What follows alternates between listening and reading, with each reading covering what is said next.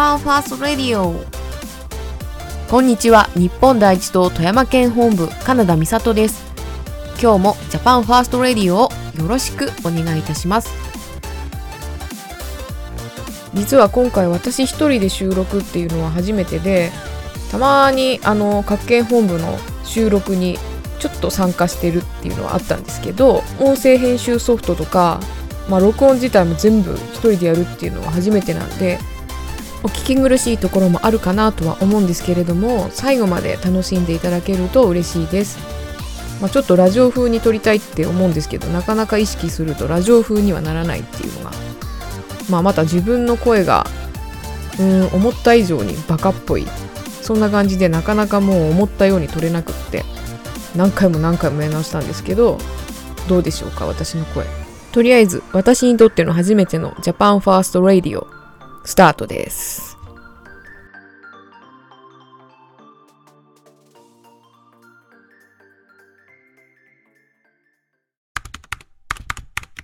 今週の気になるニュース。今週私が気になったニュースはこちらです。草食バッタは一石二鳥。千葉の資源生かしたサイクル目指す昆虫食に挑む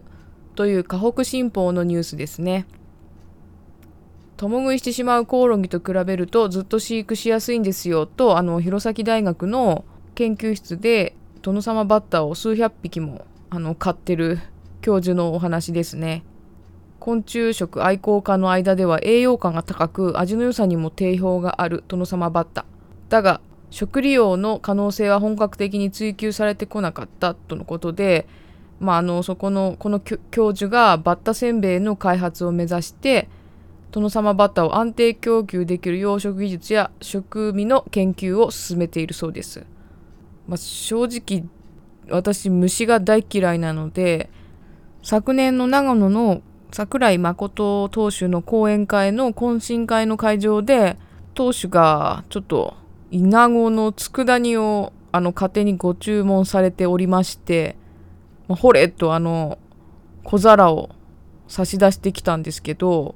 私ちょっと足がもう見えた時点でもう嫌になってちょっと逃げちゃいましたが、まあ、あれを食べろと言われてもうーんちょっと無理かなと。この弘前大学は虫そのものを提供するというかまあバッタのせんべいの開発を目指して研究しているわけなんですけど、まあ、もうすでにあの某良品にコオロギせんべいなるものも売ってますしテレビでも昆虫食昆虫食っていうのはよく皆さんも聞いてるとは思うので、まあ、身近に迫ってきちゃってるのかなっていうのはあるんですけどでも誰も進んでそんなものを食べたいっていう人はいないと思うんですよね。このままいったらあの本当に虫しか食べれないようなそんな世界になってしまうのかもしれないですし、まあ、ちょっと私はそれだけは絶対嫌だなと。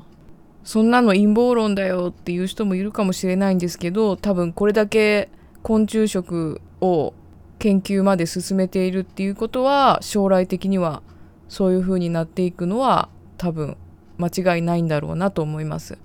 今 SDGs ばっかりあのテレビでやってますけど、まあ、この昆虫食も SDGs、SDGs といっていいことのように多分もうどんどんどんどん報道されていくと思うんですけどそういう風な世の中に皆さんがしたいのかどうかよくやっぱり考えてほしいなと思います。気になるニュースのコーナーでした。続きまして恒例のお便りコーナーです。今日はどんな質問が届いているでしょうか。今日のお便りは愛犬のゆうさんから届いております。ありがとうございます。みさとさんこんにちは。はいこんにちは。えー、富山県の東部西部のことをどうして富山では五島五星と呼ぶのでしょうか。教えてください。えこの理由はですねちょうど富山県の中央に呉羽山っていうのがありましてその東を五島西を五星と呼んでます。呉羽の呉が五島の五五星の五に当たるっていうことでしょうかね。まあ私は氷見市なので五星に住んでいるわけですけれども比較的五星は加賀藩の影響が強いかなと思います。この五島と五星で結構文化の違いがあるみたいなんですけど私あまり五島の方に行かないのでその違いは人に聞いた程度のことしかわからないんですけどまあお雑煮に入れるあの餅の形だとか味だとかそういうのがちょっと違うみたいですね。私はあんまりそういうの気にしたことないんで実際のところどうなのかちょっと私は何とも言えないんですけどよくテレビで特集されることがありますね。私としてはちょっと違うなって思うところは海岸の砂の質でしょうか。氷見市の海岸は砂粒が細かく白っぽいような感じなんですけど五島の海岸まあ魚津市っていうとこがあるんですけれどもそこの海岸に行った時にあの、砂粒というよりもちょっと灰色の石に近いようなちっちゃい石に近いような海岸だったんでそれは違うんだなって思いました。もしかしたらあの新潟県の糸魚川の方から大きい石が流れてきたりするのかもしれないですねまた先ほど出てきた呉羽山なんですけど大人気の富山マラソンの最後の難所としてまあ恐れられていたというか、まあ、足を壊しちゃったりとかする人が結構続出しちゃったので今はコース変更されて呉羽山のないフラットなコースに変更されてます。というわけで五島五星と呼ばれるゆえんは以上です。お分かりいただけたでしょうか？またゆうさんからついでに美味しいもの特集してくれっていう無茶ぶりも届いてるので私的な美味しいもの特集になっちゃうんですけどちょっとさせていただこうかなと思いますまあ、氷見市って言ったらどこって聞かれた時にブリといえばなんとなく分かっていただける方も多いんですが今期の寒ブリ宣言が、まあ、年明けやっと出た感じで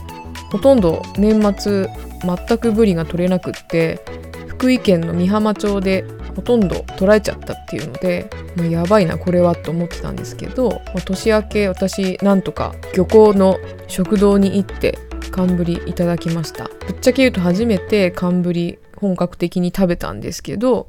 まやっぱり普段のブリとはちょっと違って脂が乗っててとっても美味しかったです。でも私あんまり大きい声で言えないんですけど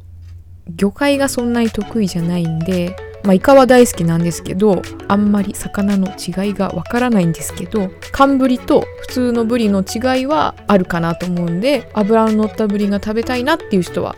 まあ次回のシーズンになっちゃうんですけど寒ブリ宣言の時に是非寒ブリ食べていただければなと思います。でもう一つ紹介するとすれば富山湾の宝石と言われている白エビでしょうか。白エビは私結構好きで新港っていうところにある道の駅で白エビ天丼とか白エビのかき揚げ丼とか白エビバーガーとか食べることができるので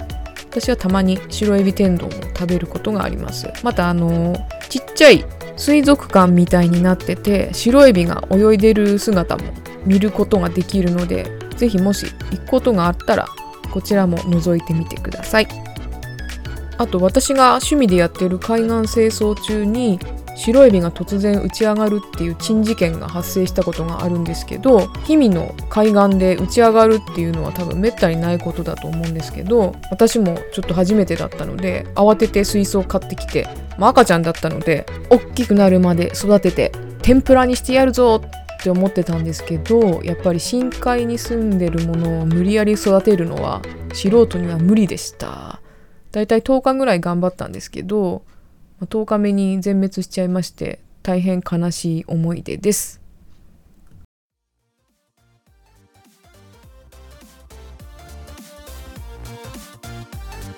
エンディングです。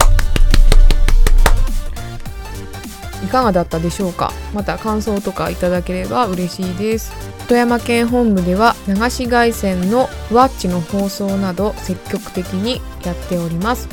私個人のふわっちのアカウントで3月から氷見市の新スポット巡りなど放送したいと思っていますのでひらがなで「みさと日本第一党」で検索していただいてフォローしていただけると嬉しいです。またジャパンファーストレディオではお便りを募集しております。北信越各県本部に DM をいただければと思います。随時募集しておりますのでどしどしご応募ください。来週は新潟県本部よりお送りいたします。北信越からジャパンファースト。さようなら。